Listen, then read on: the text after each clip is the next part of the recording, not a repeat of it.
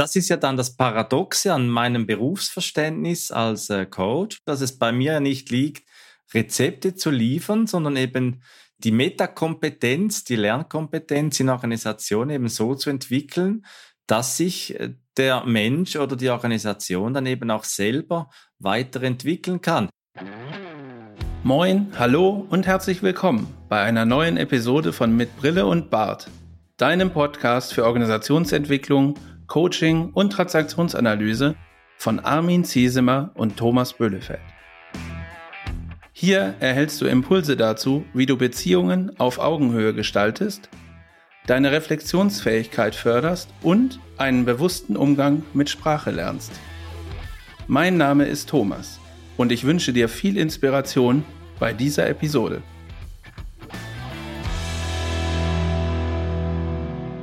Hallo bei Mit Brille und Bart, Folge 60. Hallo Thomas.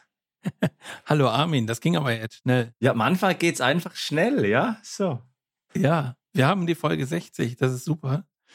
Heute mit dem sagenumwobenen Titel Universalschlüssel Metakompetenz. Ja. Was meinen wir denn damit? Ja, eben, was meinen wir damit? Das ist eine gute Frage, weil wir erlernen ja in unserem Leben ganz viele Kompetenzen, Methoden, Frameworks äh, und, und irgendwie macht es den Eindruck, dass wir in einer Zeit leben, in der der Standard immer höher wird und dass man sogar bei Achtsamkeit einem äh, Rezept folgen muss. Das alles kann gelernt werden und bei der Metakompetenz, da schaut es ja irgendwie anders aus. Da sagt man ja einfach, Metakompetenz ist eine Universalkompetenz zum Lösen von komplexen und diversen Problemen. Universalkompetenz. Das tönt so wahnsinnig. Wenn ich das in Händen halte, dann gelingt mir alles. Bruce Almighty.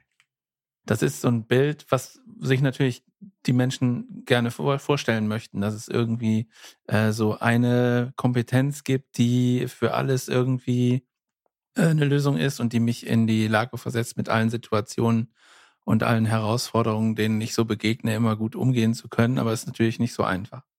Also wenn wir das mal irgendwie auseinanderdröseln, dann ist ja Kompetenz, äh, ist ja nicht nur Wissen, sondern es ist ja auch die Fähigkeit, das Wissen anzuwenden und in bestimmten Situationen auch richtig anzuwenden. Also zuzuordnen, brauche ich das jetzt und, und so, so weiter. Und für mich wäre halt eine Metakompetenz tatsächlich dann die Fähigkeit aus den, aus den Kompetenzen, die ich habe, für ein bestimmtes Problem, was ich lösen will, genau die richtigen auszuwählen, die mir dabei helfen, es zu lösen. Und dann das entsprechende Wissen zu kombinieren und irgendwie zu einem Schlüssel zu formen, der mir dann halt dieses Schloss öffnet, was das Problem äh, gerade versperrt hat. So, das, so, so würde ich es in meinen Worten definieren wollen. Ja, da habe ich was für dich. Design Thinking zum Beispiel. Design Thinking ist ein äh, Universalschlüssel, sagst du? Ja, also, also manchmal habe ich den Eindruck, äh, Lego Serious Play, Design Thinking, System Thinking und alle diese Methoden, die scheinen ja heute so Schlüssel für alle äh, Probleme zu sein. Und wenn ich diese Methoden einkaufe, dann bin ich morgen Marktführer. Ich, ich würde es ein bisschen differenzieren. Also Lego Serious Play oder sowas, ne, das haben wir ja mal mit dem äh, Christian gemacht in Zofingen. Das ist schon von der Methodik her äh, regt es natürlich an, bestimmte Kompetenzen rauszukitzeln und mal sozusagen das eigentliche Problem ruhen zu lassen und sich irgendwie zu was zu überlegen und einen neuen Lösungsraum zu finden. Das kann schon dazu dienen, so, so Metakompetenzen herauszukitzeln, glaube ich schon. Ich glaube, dass das hauptsächlich deswegen so äh, beliebt ist, auch bei Unternehmen, solche Schlüssel zu erwerben oder zu verwenden, weil da gefühlt immer eine Bedienungsanleitung dran ist. Also du musst das so und so machen, du musst Lego Serious Play so und so machen und dann fällt die Lösung praktisch vom Himmel direkt auf den Schreibtisch oder mir in die Hände und ich kann sofort alle Probleme lösen. Und das ist ja nicht der Fall. Es ist ja nur die Hilfe, selbst an Lösungen zu arbeiten. Jetzt verstehe ich, warum bei Lego Serious Play eben auch das Serious in der Mitte erwähnt sein muss, weil Lego Play, das habe ich äh, mit Begeisterung gemacht, so bis sieben, acht Jahre und bin da Samstage, Sonntage lang neben der Schule habe ich da einfach gebaut und gebastelt, aber das war alles andere als serious. Das war aus der transaktionsanalytischen Perspektive geschaut, war das äh, Lego Play ohne serious. Und irgendwie war doch eine gewisse Ernsthaftigkeit war dabei, aber ich hatte da keine Methode. Das Bild ist in mir entstanden, wie das Schiff ausschauen soll, wie diese Burg ausschauen soll. Und wir waren mal bei den Pfadfindern, aber da waren wir schon bedeutend Eltern. Da waren wir so um die 20 äh, und in der Nähe der Lego-Fabrik in der Schweiz. Und da haben wir uns so ganz große Kisten mit Lego, Lego-Bausteinen äh, ausgeliehen und da, das hat sich aufgeschaukelt. Da hat jede Gruppe hat dann so ein, äh, ein Schloss gebaut, das wurde immer wilder und größer. Und dann war mal noch die Idee, so kleine schwarze Steine sind dann die Bomben und die konnte man den anderen dann irgendwo unterjubeln das hat sich ziemlich weit entwickelt, aber Methode, Methode war da nicht dabei. Ja, aber es war, der wesentliche Unterschied ist, dass früher auch nicht so viel an Bedienungsanleitung dabei war. Ich glaube, das ist so der wesentliche Punkt. Also ich kann mich erinnern, dass wir auch äh, Ton voll mit Legosteinen hatten, wo dann immer irgendwelche Sachen mit dazugeschüttet worden sind. Und dann haben wir uns ja früher damit beschäftigt, aus diesen Steinen ohne Anleitung irgendwas entstehen zu lassen. Wir haben Häuser gebaut, wir haben von mir aus Schiffe gebaut, also solche Sachen haben wir gemacht. Und wenn du mal guckst, ähm, wir waren mal in, in Billund, das ist Dänemark, hier diese Zentrale von Lego. Und wenn du da in den Laden gehst, dann hast du halt ganz viele verschiedene Figuren, wo du aber eine Anleitung zu hast, wie es geht. Und du brauchst nur dieser Anleitung zu folgen und schon hast du dein Ergebnis, was du haben möchtest. So. Es, sobald du aber anfängst, irgendwas zu mischen, dann funktioniert es wieder nicht oder du kommst nicht zurecht oder wie auch immer. Äh, und das ist, glaube ich, so ein ganz gutes Bild dafür. Also ist ähnlich wie so eine IKEA-Aufbauanleitung. Das ist ein ganz gutes Bild dafür, was Metakompetenz nicht ist, nämlich das Befolgen von Bedienungsanleitungen. Da fällt mir ein, da kann ich gleich noch eine Buchempfehlung noch abgeben. Fällt mir gerade so ein von Bernd Schmid und äh, Christian Gerard heißt systemische Beratung jenseits von Tools und Methoden. Und dieses Buch, das gefällt mir sehr gut, weil es eben genau auftut, weil es den Moment, den so, den Jetzt-Moment einfach zulässt, ohne sich wirklich an einem, an einer Struktur äh, fest zu zurren, sondern wirklich zu sagen, was ist gerade jetzt relevant, was braucht es gerade jetzt in der Beziehung und nicht in einem Framework zum beispielsweise. Ja, das Thema mit den Frameworks hatten wir ja auch in der Folge Nummer 57 mit Dennis Wagner, äh, wo wir gesagt haben, naja, viele Organisationen äh, suchen ihr Heil in, in irgendwelchen Frameworks oder in irgendwelchen ähm, Methoden. Ich glaube, wir hatten von, von dem Spotify-Modell oder so auch mal gesprochen, dass das irgendwie mal so ein Hype war und irgendwie haben alle gedacht, wir müssen das nur genauso machen wie die. Dann funktioniert das bei uns auch und das ist eben nicht richtig. Also dieser Universalschlüssel liegt nicht darin, eine Bedienungsanleitung zu folgen. In dem Fall ist die Bedienungsanleitung von Spotify gewesen. Wie organisiere ich meine, meine, mein Unternehmen? Sondern es geht darum, Fähigkeiten zu entwickeln als, als Organisation, jetzt in dem Fall, Fähigkeiten zu entwickeln und dann eine Fähigkeit zu haben, die Fähigkeiten für mein Problem richtig zu kombinieren und einzusetzen. Das tönt für mich ziemlich komplex. Also da soll man beschreiben, was die Methode für die Methoden ist. Das braucht ja ziemlich viel Reflexionsfähigkeit, das braucht Reflexivität als Begriff, dass man sich selbst ja auch reflektieren kann, worüber man reflektiert. Also da braucht es ja irgendein System, das da einen Beobachter einführt, der beobachtet wird von einem Beobachter. So hört sich doof an, aber im Prinzip ist es ja das. Also so Selbstreflexion ist für mich ja auch so eine Art von Metakompetenz, würde ich, ähm, sage ich mal so, weil nicht jeder Mensch hat die, hat die Fähigkeit oder ist dazu bereit, sich selbst zu reflektieren. Und das bedarf es aber, um sozusagen auch selbstkritisch zu sein und zu sagen, welche Fähigkeiten, jetzt sind wir auf der Individualebene, welche Fähigkeiten habe ich denn gerade? Und was fehlt mir vielleicht? Also vielleicht habe ich ein Problem vor der Nase, ähm, wo ich selbst die Fähigkeit, die Kompetenz dazu noch gar nicht habe, das Problem zu lösen, dann äh, bleiben mir zwei Möglichkeiten. Entweder ich lerne das und versuche mir die Kompetenz sozusagen anzueignen, damit ich das lösen kann, oder ich kenne jemanden, der die Kompetenz hat und kann um Hilfe bitten. Das geht natürlich auch. Und äh, so würde ich sagen, ist das äh, dann in Ordnung, wenn man das macht. Wenn wir jetzt davon ausgehen, es gibt so einen Universalschlüssel, dann dürfte der wahrscheinlich einfach im Lernen, im Verständnis von Lernen bestehen. Wir sprechen ja gerne auch von der beispielsweise Kybernetik der ersten Ordnung aus dem Systemischen heraus, wo man davon ausgeht, nehmen wir Beispiel Backofen. Ich stelle den Backofen ein auf 100 Grad und der heizt dann auf auf 100 Grad und dann ist er dort. Es gibt wenig Systeme, die wie in der Kybernetik zweiten Ordnung sind, denen man sagen kann, suche dir jeweils die ideale Temperatur, damit das Brot in einer bestimmten Zeit äh, vielleicht gut ausgebacken ist. Also dass es zwei bewegliche, aufeinander zugehende, äh, zuschreitende Faktoren gibt, die dann ein gutes Brot backen. Das äh, ist ja dann die Frage des Relationalen, der Metakompetenz, dass es wir schaffen, Kompetenzen zu erarbeiten, die auf einem höheren Level oder einem höheren Niveau äh, dann stattfinden und die mehr, sagen wir mal, Agilität, Beweglichkeit eben auch ermöglichen und die Wahlfreiheit, die Wahloptionen vergrößern.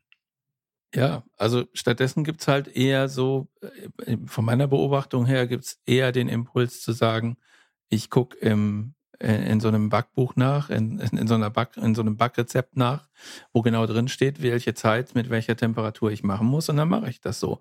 Weil die, die Lernaktivität äh, hat ja offensichtlich jemand anders schon gemacht und dann zu Papier gebracht. Und dann mache ich das eben genauso.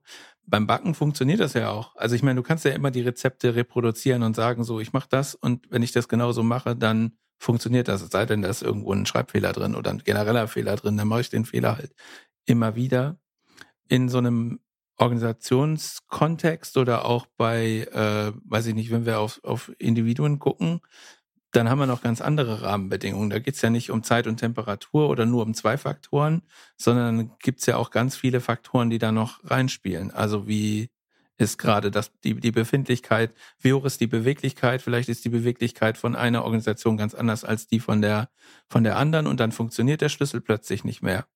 Und äh, die Erkenntnis darüber, dass, der, dass es den Universalschlüssel bei solchen Dingen nicht gibt, die ist eben irgendwie noch nicht, noch nicht da. Also wenn ich nur auf Methoden oder Frameworks gucke, dass ja dann diese ähm, Bedienungsanleitungen sind, dann gibt's da keine, die überall gleich funktioniert.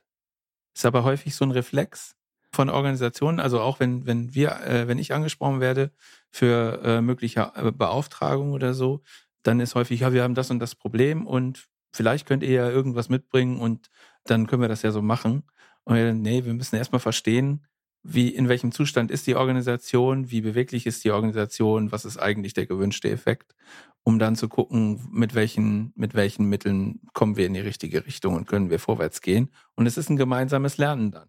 Und da begegnet es mir dann immer wieder mal, sei es als Coach oder als Organisationsentwickler, dann die Frage, welche, mit welchen Methoden arbeiten Sie? Gerade im Coaching, haben Sie einen Ratschlag? Haben Sie einen Tipp? Können Sie mir da etwas mitgeben? Und äh, das ist ja dann das Paradoxe an meinem Berufsverständnis als äh, Coach, als Organisationsentwickler, dass es bei mir ja nicht liegt, Rezepte zu liefern, sondern eben die Metakompetenz, die Lernkompetenz in Organisationen eben so zu entwickeln, dass sich äh, der Mensch oder die Organisation dann eben auch selber weiterentwickeln kann. Mein letztes Beispiel, um nochmal beim Backen zu bleiben. In, am 1. November ist ja in Deutschland, glaube ich, auch äh, Allerheiligen, oder, Thomas? Ja, also heißt Allerheiligen, aber ist nicht überall Feiertag. Ist nicht überall, stimmt, in der Schweiz auch nicht, äh, aber es ist überall Allerheiligen, genau, zumindest so. Und da, da habe ich das erste Mal für äh, das Patenkind meiner Freundin einen Striezel gebacken. Und Zopf backen, den schweizerischen Zopf, dann habe ich schon vielfach und das kann ich, aber Striezel mit viel mehr Ei und dann noch süß und so, das habe ich wirklich das habe ich noch nie gemacht und da war ich wirklich sehr nervös. Das ist ja auch etwas Besonderes, äh, so etwas Neues auszuprobieren beim, beim Backen. Und da geht es ja eben auf der einen Seite, wenn wir es übertragen auf die Organisation, um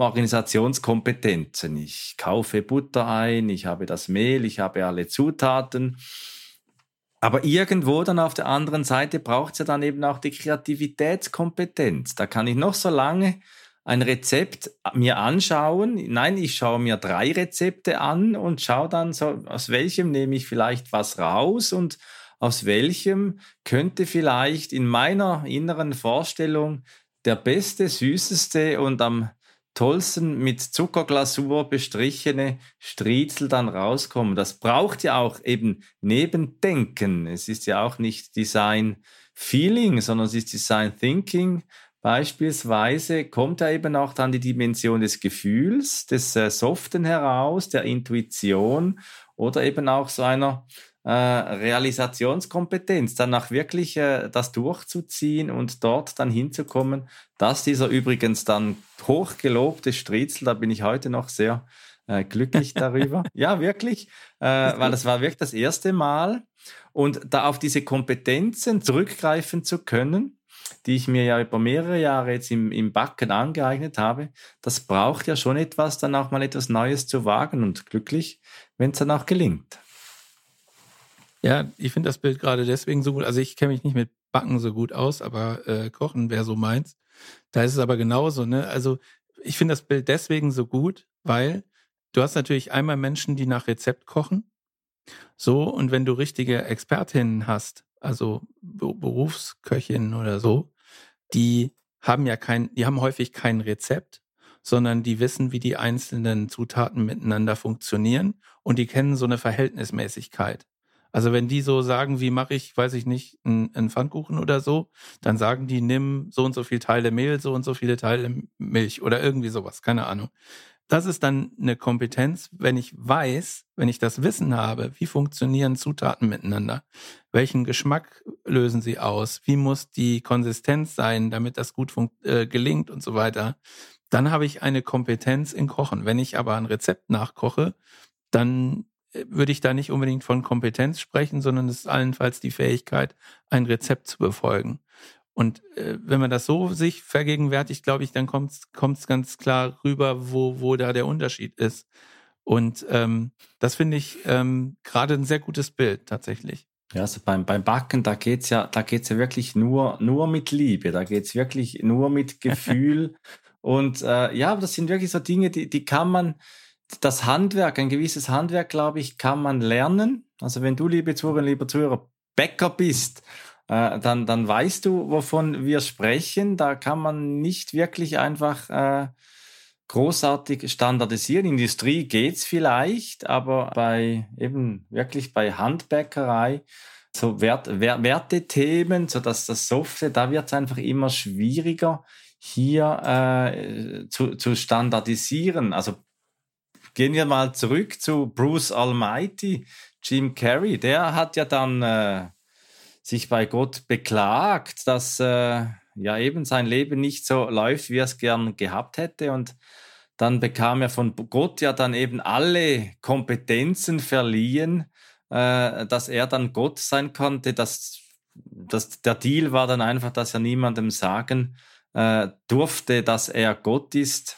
Und er konnte den freien Willen des Menschen nicht beeinflussen. Also insofern hat er einfach alle Kompetenzen, diesen Universalschlüssel und äh, den hätte ich zumindest auch manchmal gern. Du auch, Thomas, oder eher nicht? Also ich finde ja, dass, dass wir alle die Fähigkeit haben, jetzt nicht den Universalschlüssel zu haben, aber die Fähigkeit haben, uns über Lernen und äh, Aneignen von Kompetenzen zumindest einen Schlüssel zu bauen, der uns in, in Situationen deutlich weiterhilft, in denen wir vielleicht gerade sind. So, einmal wir als Einzelpersonen, aber auch für Organisationen gilt das. Die haben, es sind alle Fähigkeiten da und es geht nur über das Lernen. So.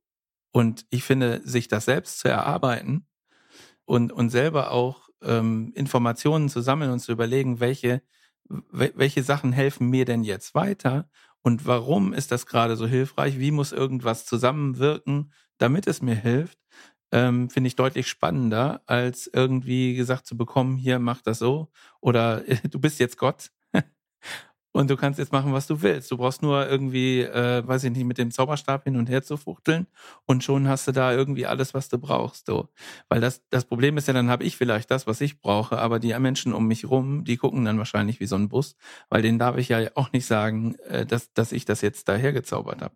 So, und dann sind die vielleicht überfordert und dann klappt es wieder nicht so, wie ich mir vorstelle, weil die Leute nicht wissen, was fangen sie jetzt mit diesem Universalschlüssel an. Also äh, gibt ja ganz viele Wechselwirkungen. Also für mich ist es spannender, äh, entweder für persönliche Situationen das selbst zu erarbeiten oder sich da irgendwie durchlernen, in die Situation zu versetzen, damit umzugehen, beziehungsweise in der Organisation gemeinsam mit anderen äh, bestimmte Fähigkeiten für die Organisation zu äh, erlernen, um das zu lösen. Das also eben nicht, nicht wissen, sondern eben lernen.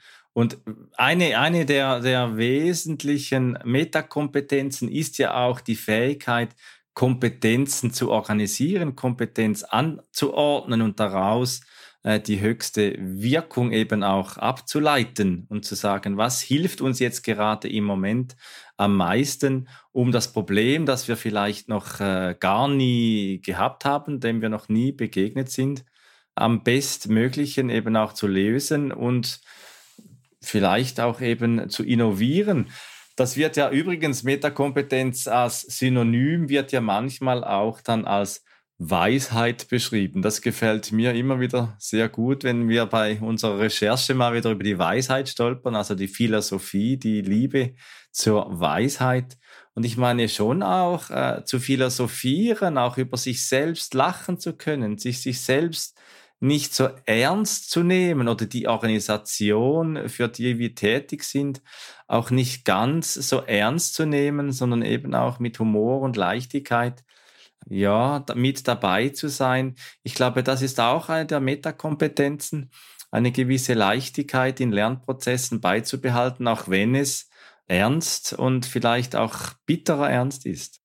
Ja, Gelassenheit ist sicher eine gute Sache, um, um handlungsfähig zu bleiben. Ne? Wenn ich irgendwie unter Stress stehe und verkrampfe, dann, dann fehlt mir ja auch diese Beweglichkeit, äh, handlungsfähig zu bleiben. Und ähm, ja, alle waren in, schon mal in der Lage, dass es so war, dass man da steht wie erstarrt und irgendwie so einen Stress hat oder irgendwie unter Druck ist und nicht weiß, äh, wie, wie geht's denn jetzt weiter. Und das ist ja keine gute Situation. Nein, also auf keinen Fall. Da braucht es ja wirklich mehr und wie eben auch äh, Metakompetenz beschrieben werden kann und wie man die eben auch aufbauen kann, diese Weisheit hat ja nichts zu tun mit eingleisig fahren, sondern da braucht er wirklich eine Vielfalt im Lernen. Gerade auch äh, Diversität beispielsweise ist ein Ausdruck dessen. Üblicherweise werden ja bei der Stellenbesuchen, bei der Rekrutierung wird immer noch darauf geschaut, ob Menschen möglichst lange bei einem Arbeitgeber tätig waren. Ist immer noch eines der wesentlichen Entscheidungskriterien für Loyalität und langjährige Organisationszugehörigkeit und Menschen mit kurzen, schnellen Lebensläufen, da mal reingeschnuppert, dort mal reingeschnuppert, die haben es ja meist etwas schwerer. Aber gerade glaube ich, bin ich überzeugt, dass Menschen mit diesen Erfahrungen ein reiches Faktenwissen haben über verschiedene Lebensverläufe, über verschiedene Lebenslagen, äh, dass die auch ein reiches prozedurales Wissen haben über Lösungsstrategien, dass die eine andere Vielfalt, auf eine andere Vielfalt zugreifen können, um Lösungsstrategien eben auch intuitiv zu entwickeln. Was könnte gerade jetzt nutzenstiftend sein in dieser Situation? Oder dann eben auch äh, verschiedene Lebenskontexte kennen, verschiedene zeitliche Bezüge oder eben auch Wissen um Unterschiede in Werten und Prioritäten oder eben am Ende auch vielleicht äh, Wissen ganz demütig, wie unbestimmt und unvorhersagbar das Leben am Ende auch ist. Ich habe ja auch nicht gewusst, ob dieser Striezel dann Hui oder Pfui werden wird. Ja, aber das gehört ja, also das verbinde ich auch ganz stark mit dem Wort Weisheit. Ne? Du hast einmal äh, ein enormes Wissen zu ganz unterschiedlichen Sachen. Dann äh, hast du vermutlich auch Fertigkeiten äh, angeeignet im, im Laufe der äh, Zeit, wo du dieses Wissen auch angesammelt hast, äh, um dieses Wissen auch fachgerecht anwenden zu können. Und ein ganz wesentlicher Aspekt ist ja die Erfahrung also unterschiedliche Erfahrungen in unterschiedlichen Situationen gemacht zu haben. unterschiedliche Perspektiven eingesammelt zu haben und zu verbunden haben, so dass ähm, praktisch diese Weisheit sich völlig entfalten kann. Äh, und natürlich kann ich am, am besten äh, Weisheit ansammeln, wenn ich ganz viele unterschiedliche Kontexte, also um jetzt in deinem Beispiel zu bleiben, äh, mit äh, den Menschen, die in unterschiedlichen Unternehmungen unterwegs waren, vielleicht kürzere Stationen gemacht haben. Aber das ist natürlich für die persönliche Entwicklung und für die Entwicklung von Kompetenzen und vielleicht auch einer Metakompetenz total wichtig, verschiedene Sachen ausprobiert zu haben. Und die Menschen haben häufig, wie du das sagst, ganz unterschiedlich, ein ganzes Schlüsselbund an Schlüsseln äh, in der Hosentasche äh, oder in der Manteltasche oder wo auch immer man den dann versteckt, äh, um bestimmte Probleme zu lösen. Und Schlüssel, von denen die Organisation, in der die äh, neu reinkommen oder vielleicht gerade erst drin sind, Schlüssel von denen, die überhaupt nicht wissen, dass sie existieren. Und das ist doch total super. Ja, manchmal entstehen ja dann einfach auch aus der Situation, in der man drin ist, ganz neue Schlüssel. Also wo man sieht, ach, da liegt noch was. Das ist übrigens auch von äh, Märchenhelden eine Schlüsselkompetenz, äh, denn die bekommen ja immer so Dinge geschenkt, wo sie nicht wissen, wofür die sein sollen und plötzlich kommt eine Lebenssituation und wenn ich Märchen erzähle, dann, dann, dann muss ich immer schmunzeln, wenn ich so also eine Stelle erzähle, wo wirklich dieser Märchenheld einfach irgendwas Klassisches erhält, ein Schlüsselchen oder irgendwas und nicht weiß. Und irgendwann weiß ich, das Publikum bekommt dann an diese Situation, begleite ich an die Situation, wo eben genau dieser Schlüssel überraschenderweise eben dazu dient, das Lebensproblem dann im Märchen auch zu lösen. Wir können es drehen und wenden, wie wir wollen. Manchmal kommen wir immer wieder mal zum selben Punkt zurück, egal von welcher Seite wir auf etwas schauen. Und Metakompetenzen, die können ja nicht im eigentlichen Sinne erlernt werden, sondern die werden vielfach eben auch durch Erfahrung, durch den Lebensweg, werden die ausgeprägt. Aber da gibt es ja schon auch äh, Grundbedingungen, die für das Erlernen von Metakompetenzen wesentlich sind. Und das eine ist einfach dort, wo, dass es Platz hat, dass es Platz hat für Lernerfahrung, dass es Platz hat für Fehler, dass es Platz hat für Zeit, dass man auch Zeit haben darf in einer Zeit, in der es eben keine Zeit mehr hat und äh, wo wenig Kontrolle und keine Angst äh, vorhanden ist. Wir hatten das in der Folge mit Joe Meyer, äh, mit der Arche. Und äh, ja, es darf auch gezweifelt werden. Ich, also das ist meine Erfahrung, jetzt wenn wir darüber sprechen, über Metakompetenz, glaube ich, gerade der Zweifel ist ein guter Treiber für das Ausbilden von Metakompetenz. Das auch. Und was mir immer besonders gut gefällt, ist experimentieren. Also wenn, wenn wir sozusagen keine Angst haben und fehlertolerant sind und Fehler als Lerngelegenheiten verstehen, dann ist ein Experiment eine Riesensache, weil ich kann Dinge miteinander verknüpfen und äh, Erfahrungen sammeln, was passiert und kann so auch Kompetenzen äh, selber mir ähm, erarbeiten, die ich im Normalfall gar nicht gehabt hätte. Also mal was ganz anderes machen, ausbrechen aus den üblichen Prozessen oder aus den üblichen Denkmustern und völlig, völlig abdrehen, wenn man so will. Das hilft total. Ich mag das. Ja, und wenn du sagst abdrehen, das heißt ja dann auch, dass alte Wertesysteme ins Wanken geraten. Und oftmals, sei es in Coaching-Prozessen oder eben auch in Organisationsentwicklungsprojekten, da fällt ja dann oftmals das Vertrauen weg, wenn alte bekannte Wertesysteme ins Wanken geraten. Und hier zu schauen, dass eben das Vertrauen beibehalten werden kann, glaube ich, das fördert in der Grundhaltung auch die Entwicklung dieser Metakompetenzen. Und insgesamt bin ich der Überzeugung, dass äh, gerade diese Zeit, in der wir jetzt leben, eine gute Grundlage hat, neue Metakompetenzen auszubilden, die eben jenseits von Tools und Methoden liegen. Also auch äh, Design Thinking oder was wir am Anfang ein bisschen scherzhaft aufgenommen haben, Lego Serious Play oder andere Frameworks, die ja auch äh, eingekauft werden können, wie du das äh, beschrieben hast, wo man dann davon ausgeht, die lösen dann eben alle Probleme, die sind universal äh, Schlüssel für irgendwas, äh, dass wir hier eine gute Zeit haben, eben jenseits von Tools und Methoden, sei es im Coaching oder in der Beratung, eben Lösungen für morgen zu finden, die wir heute vielleicht äh, gar noch nicht kennen.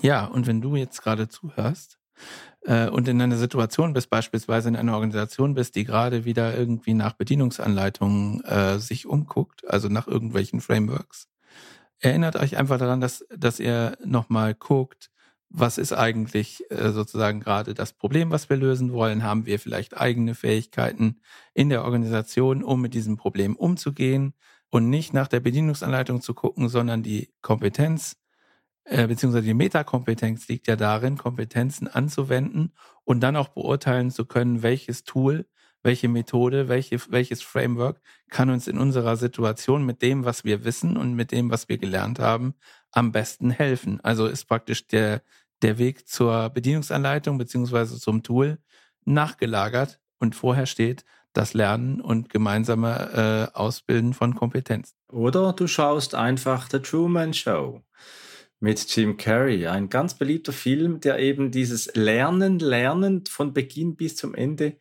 sehr schön darstellt, in der Truman am Anfang einfach wiederkehrende Verhaltensmuster zeigt und am Ende durchs Tor tritt und die Offenheit und Verbundenheit mit dem großen Ganzen zelebriert. Dieser Film, der aufbaut, kann man reinbringen in ein Lernmodell von Bateson, aber ich meine, Thomas, für heute würde das zu weit führen, darüber auch noch zu sprechen.